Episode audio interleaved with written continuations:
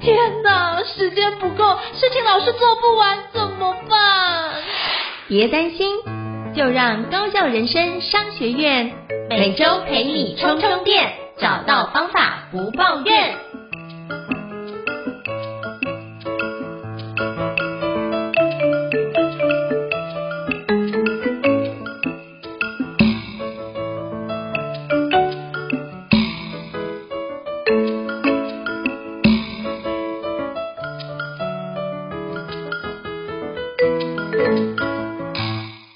大家好，我是赵胤丞，欢迎大家来到高效人生商学院哦。今天我要介绍一个我非常敬佩的一个基金会，叫做财团法人天主教康泰医疗教育基金会哦。那今天非常荣幸，都邀请到两位，一位是玉清组长，一位是干红专员来跟我们分享。来，欢迎一下玉清跟干红，Hello，Hello，胤丞老师，还有各位听众，大家。大家好，我是康泰的玉清，我负责健康训练组。那我是康泰的社工之一，嘿，阿红。好，英子老师还有各位听众，大家好，我是康泰基金会的干红。那我现在负责是糖尿病童服务组。是哦，为什么会跟康泰基金会结缘？主要是因为刚好之前我做上那个杨天老师的讲师训的时候，刚好那个执行长是我们的老师啊，那就是一鸣老师是就是帮助我们很多，那就是跟康泰保持非常非常。良好的缘分，包好这也是基金会的每年固定的一个赞助，就是有相关赞助方案都会尽力去协助。那我觉得这件事情就是对基金会的工作伙伴跟工作范畴，我觉得非常值得让大家多多认识。所以是不是可以邀请两位伙伴跟我们介绍一下，就是康泰医疗教育基金会的一些工作范畴呢？特别让大家可以更多一点了解基金会的一个运作？那是要请玉清先好了，好，玉清。好，OK，我先讲一下，其实刚才有分成七个组，一个是健康促进服务组，一个是我们的医疗传播服务组，还有我们的糖尿病听糖尿病童服务组，以及安宁疗护服务组，以及有失智关怀服务组。那我们还有另外成立一个专案的管理的部分，就是在衔接一些其他呃我们在服务病友团体之外的课程的部分，这样子的。的部分，嘿，对，是，这是是我们的七大范畴之内。那我们还有三大联谊会，就分别在我们呃糖尿病同服务组下面，我们有一个年轻糖尿病联谊会。那我们的那个失智关怀服务组下面有一个那个失智症家属的互助联谊会，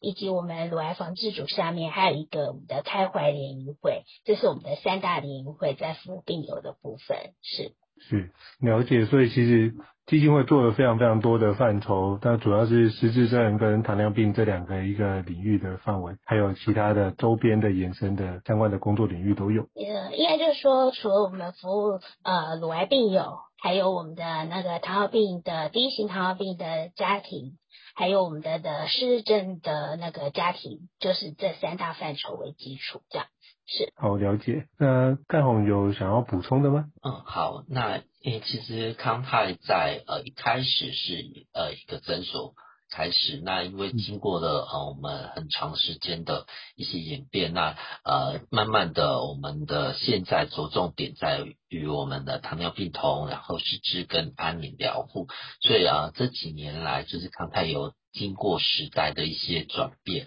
所以呃，在服务的对象或者是服务的内容都有一些变动，这样子。嗯，了解。所以主要聚焦在这三个范畴之内，所以这样大家可以去了解，就是康泰基金会主要的一个范畴。因为我觉得这个部分在就是康泰基金会最近也满四十周年哦，那其实是年来服务了非常多的病童或者是相关的一个个案，那也完成非常多非常棒的任务。是不是可以邀请两位来跟我们分享一下？这个相关的一个历程，康泰到底，比如说基金会完成哪些阶段性的任务呢？或者是阶段性的成果，可不可以跟我们分享一下？呃，好，那我就先讲一下哈，因为呃。康泰医疗教育基金会在民国七十二年，也就是西元一九八三年的时候成立。那时候成立的时候，其实我们的前身是呃，我们的董事群都是一群天主教的教友。哎，那那时候他们刚好从医学院毕业之后，然后有进入了各大医院的领域去服务。那那时候我们的神父就说：“哎，那你们是不是在你们的工作职场上面有一些在额外的服务这样子？”那那时候他，然后那时候我们的神神父就说，刚好在那个更新文教院那时候有成立一栋大楼，那他希望可以让我们有一个地方可以使用这样子。那那时候我们的董事群就说，那是要开什么康泰诊所吗？那但是问题是康泰诊所如果开开在那个那时候呃，我记得三星总医院还在汀州路上的时候，如果是开在这里的话呢，就等于就是在大医院前摆了一个地摊这样。所以会觉得说，嗯，这样好像不太妥当。但是呢，其实那时候，呃，我，嗯，我会觉，呃，我们的董事群会觉得说，其实社会服务工作就是在政府的大范畴之下，还有一些小范畴无法，呃，政府无法顾及的时候，基金会就是应该做这些比较小范畴，然后比较聚焦的事情，然后可以关怀到那个，呃，其他，呃，就是有关于身心灵方面的事情，尤其是病友的这一块。所以那时候我们就呃在那个神父支持之下，我们就成立了康泰诊所。然后那时候比较在做是关怀人儿童心理卫生，还有急救训练的这一块。但是因为在这样过了时，呃，在慢慢这样的筹备当中呢，呃，卫生教育服务组，也就是我们现在现在健康促进服务组，就是在这时候成立的。那那时候有成也关怀了乳癌病友，所以成立了乳癌防治组，然后也关怀了我们第一型糖尿病病友，成立了。糖尿病统服务组，这个是在康泰成立的前十年的时候，我们成立了这样子的呃一些病友关怀的服务组。那在差不多一九九一年之后，我们就是把那我们就是把那个诊所给结束掉，因为会比较，因为随着时代的俱进，会希望说我们可以把。呃，基金会的那个成立的服务的项目，直接聚焦的时候是在关怀我们的病友的身上，尤其是他们的我们的这个病友的家庭的身上，这样子，所以才后面会演出我们有各联谊会，譬如说有呃开怀联谊会啊，还有我们的年轻型糖尿病联谊会，以及我们的那个失智关怀联谊会的成立，这样好。了解，那范红有没有什么要补充的吗？反正玉清的解说。那玉清讲。其实讲的差不多了，那其实主要的，我们呃呃经过四十年的呃一些努力，我们主要的康泰的精神就是做啊、别人不要做不愿做做不来的事情，这是我们康泰主要的精神。那呃其实我们做了很多第一的东西，包括我们失政的服务，其实在我们在、呃、早在很。早年前就是我们第一个做的，然后包括乳癌的部分，还有第一型糖尿病，那也是我们康泰呃第一个在台湾去做呃夏令营的部分，所以我们做了很多第一的部第一次的部分都在啊、呃、那时候呃台湾医疗还没有那么发达的时候，我们康泰就先做了这些东西，这些呃医疗的服务项目。我觉得这是一个非常开创性的一个环节，因为康泰的一个起心动念，让后续有很多的营队，类似的营队，因因为这样应运而生，我觉得这是一件非常棒的一个环节。那非常感谢两位跟我们分享，就是康泰今天这些年做的很多的阶段性的成果。那我也想请教两位，就是两位都是我在接触康泰就已经认识两位了，那也大概有十年的时间。那也想请教两位，就是在康泰基金会任职的期间啊。那各位已经经手这么多专案，你有没有印象很深刻的故事想要跟我们分享呢？那我们是不是邀请干红先跟我们分享？嗯，好，其实，在康泰呃也是待蛮久的时间啊。那一开始是做专案的部分，那其实呃我个性会比较内向一点，就是可能不太善于跟人家去做一些分享表达。可是来这边你就不得不学习很多的技能，上天下海的技能，要主主持会议，然后主持大型呃活动的技能这样子，还有带。呃，暖场啊什么的，就是在这边一点一滴的去学习。那呃，我其实印象很深刻，是我有一年是被派去台东圣母医院啊、呃，就是帮他们做一个重整的部分。那在那边待了大概半年的时间，我们就住在医院这样子。然后最后一个 ending 是做一个呃那个叫嘉年华，就是园游会的一个募款那。当时大概呃有呃大概一千人左右来参加这个活动，那帮助圣母医院募款，这是我印象非常深刻的部分。就是呃这个工作让我可以到处的呃台通金马啊、去做一些医疗服务啊，医疗的呃卫教的宣宣导，所以这是我啊人生中就是呃，假如我不做这个工作，我可能很难去到台湾的呃各个地方去呃看呃是啊风土民情这样，嗯，这是我觉得在这个工作非常特别的地方。嗯，我觉得可以透过这个方式去实践自己所相信很棒。那玉清呢？邀请跟我们分享一下吗？你记得的印象最深刻的故事是什么？应该是说，呃，应晨老师刚刚一开始的时候有跟。大家提到是我们的结缘，是因为诶，应晨老师参加杨廷老师的课程，所以认识了康泰这样子。那其实呃，康泰在一九九六年的时候开始跟杨廷老师合作，那时候我记得是杨天老师刚从洪建全基金会的离开，然后他那时候其实他之前有来参加过康泰的急救训练课程，我们是从急救训练课程当中跟杨婷老师结缘的，然后后来他在一九九。六年前后。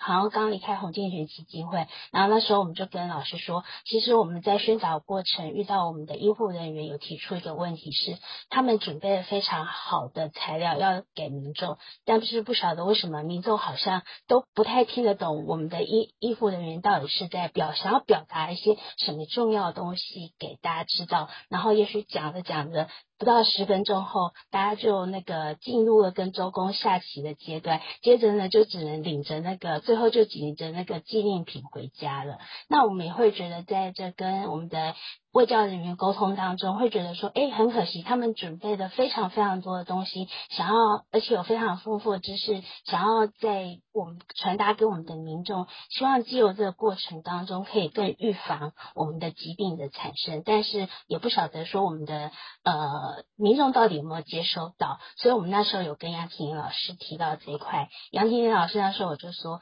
哎，那教学过程中，呃，第一个有效，第二个有趣嘛，那这个过程当中到底有没有到底有没有运用到这些技巧呢？所以我们就从一九九六年开始跟杨婷老师合作了创意微教的课程。那也因为这个课程，我觉得在过未来的十年当中，颠覆了我们所有在呃。呃，医疗医疗界的一个卫生教育的手法，那也从这些的老师的一些，譬如说教导我们的那个呃自我风格的演讲法，或是那个呃教学活泼化的技巧啊，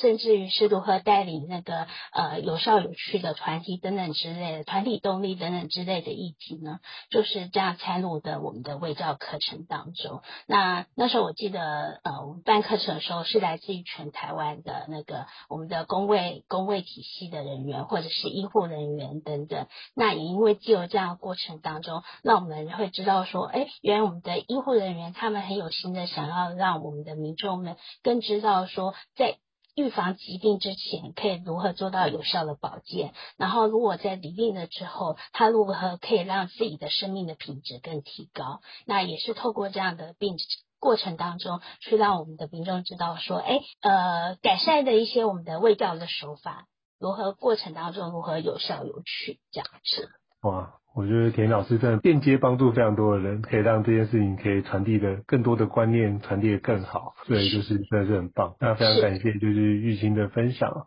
那我觉得这件事也让我们知道，哦，当初一九九六年发生的相关的一个好的缘分，让这件事情我们因为这样也有收益哦。就是非常感谢两位跟我们分享，就是这么多很特别的故事哦。那我也想请教，就是两位，就是这两年疫情下来啊，也有非常多的辛苦的地方，是不是可以跟我们分享一下？您觉得比较挑战的环节是在哪边呢？哦，我讲一下哈，因为从疫情之后啊，其实很多东西就要在更数位化了。嗯、那其实呃，康泰是，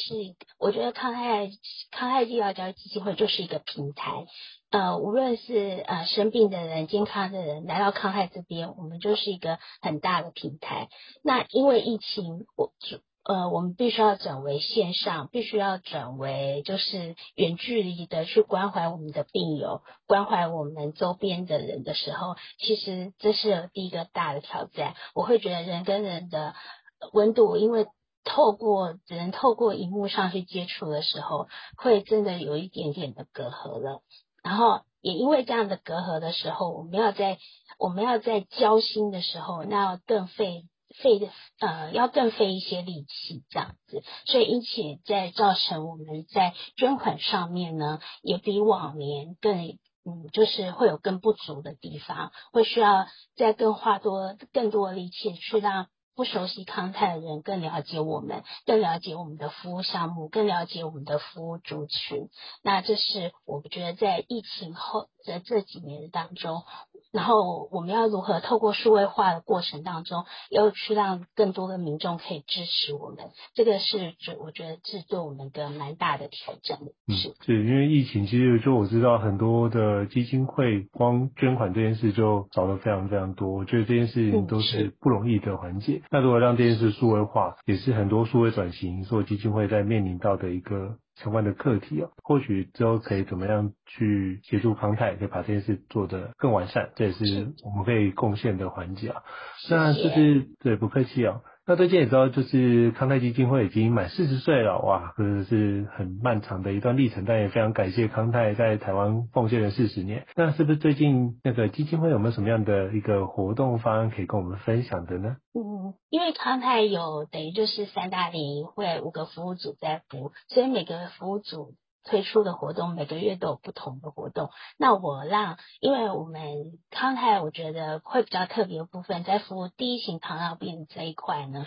是其他呃比较少的基金会在着重的这一块，所以我让甘宏文可以讲多一点我们第一型糖尿病这一边的活动。好，好，那呃接下来我们的活动，其实，在后疫情时代啊，我们真的很多原本实体的活动都呃线上了，那有些人。线上课程都回不去了，所以其实我们就会实体跟线上的课程都会并行。所以我们在呃二月份的时候就会呃会开一个线上的微教课程啊。另外呢，三月我们会有职工的培训。那其实我们呃。第一型呃糖尿病同服务组最大的活最大的活动是在我们的七月底的七月二八二九三十，我们会呃举办我们的夏令营。那因为疫情呃期间呢，我们有停办过两年的夏令营。那呃，去年我们的夏令营青少年呃营有开始恢复，但是儿童营啊、因为疫情的关系就暂停。那今年呢，也因为疫情比较好转，所以呃基本上我们的两个青少年跟儿童的夏令营都会呃正常的举行，所以这是我们呃最主要呃的活动。那之后也会有一些实体的卫教课程，那呃就是我们的线上跟卫教都会。呃，并重的去去办。是，那其实我在康泰基金会网站上看到很多的课程，包含还有那个和谐粉彩的体验跟创作。所以其实我们不只是聚焦在目前这几种疾病的卫教宣导，其实我们也去看病友需要什么样的课程，会去协助他开发或者是他体验类似的活动，让他的生活一样可以更多彩多姿、更多元。我觉得这在。康泰基金会上面的很多网站，我觉得都是做的非常多的事情，都可以让大家可以更加了解。那如果听众觉得，哎，想要了解康泰基金会相关赞助方案的话，可以从哪个地方去了解呢？那有哪些赞助方案可以邀请，就是两位跟我们介绍一下？呃，我先讲一下，就是呃，康泰其实有开了，在从一。呃，一百零二年之后，我们有开了蛮多的辅助疗法的课程。那为什么会开了这么多辅助疗法的课程？我记得我们的当时的董事长之一就是呃，我们的叶炳强医师，他曾经说过，其实他在看诊的过程当中，他觉得要让病人好，开药给他吃是最简便也是最快速的方法。但是病人吃吃完药之后，他的一些如果他的一些身心灵方面是医生所没有办法去顾虑到的，所以。呃，康泰要做就是弥补的是这一块的东西，嘿，那所以我们才会开办了非常多的那个所谓的我们的辅助疗法课程，譬如有透过呃芳香疗法的课程，呃有做和谐粉彩的课程，甚至神经绘图的课程，呃甚至那个我们绘本的课程，那会希望说在透过这样的课程，打破了不是只有呃一般人或者是病友的可以参加，是全部的人都可以一起来参加，然后。在这个呃，我会觉得比较需要一些情绪上的支持的时候，可以借由这些的一些辅疗的课程的过程当中，让大家在情绪上可以获得一个平缓，获得一个支持，进而让你的疾病之后呃，让你的疾病感可以减弱一些，大概是这样子。那呃，如果各各位想要再更了解康泰医疗教育基金会，非常欢迎大家来到我们的官网上面。我们官网上面有非常多我们各组所 PO 的各项的活动，还有我们的那个嗯嗯 FB 以及我们的那个 YouTube。哎，对，F 跟 YouTube 这一块，我留给阿红来介绍好了。哎。好，那我说明一下哈，我们呃康泰的网站上呢，有我们的捐款方式，那我们可以线上信用卡，然后邮政划拨，我们的划拨账号是零五八四五五五四，还有我们的呃一般的传统的就是邮政划拨会是比较多人使用的，那线上呃这几年呢，我们有呃新增的线上信用卡的方式可以捐款，那另外呢，可以得到我们讯息的方面，我们可以在我们的 F B 啊，搜寻康泰医疗教育基金会，然后在 YouTube 也可以搜寻康泰医疗教育基金会，就可以呃加关注点赞吼。那呃我们的 YouTube 主要是播呃我们有一些线上的课程，我们会录影，然后我们就会呃上传到 YouTube 的频道，然后一些呃呃我们制作的影片也都会上传到 YouTube 的频道。那我们的 FB 会定期的 PO，我们每周会更新呃小编我们会有呃小编每周会更新的文章，所以然后要了解康泰即时的讯息，就可以呃上我们的 FB 去。啊，了解啊，还有呃，我们的网站上都会有最新的课程可以线上报名。非常欢迎大家捐款康泰，成为我们固定的赞助的人，还会收到我们的那个纸本的会讯，这样子。嘿，谢谢。好，没问题哦，谢谢这个玉清，谢谢干红的分享。那我觉得非常感谢康泰基金会这么多年一直奉献在这块土地上。那我觉得能够介绍基金会并且成为你们的赞助者，我觉得是一件非常值得庆幸而且荣誉的事情。所以也希望更多的听众可以多多了解康泰基金会，也给予康泰基金会更多的一个支持啊。那非常感谢玉清跟干红来高校人生商学院聊聊。那很久没见各位哦，那期待就之后再去。基金会来跟各位做交流，好，非常感谢两位莅临，谢谢大家，谢谢，谢谢玉哲老师，谢谢各位听众，拜拜。高校人生商学院，掌握人生选择权。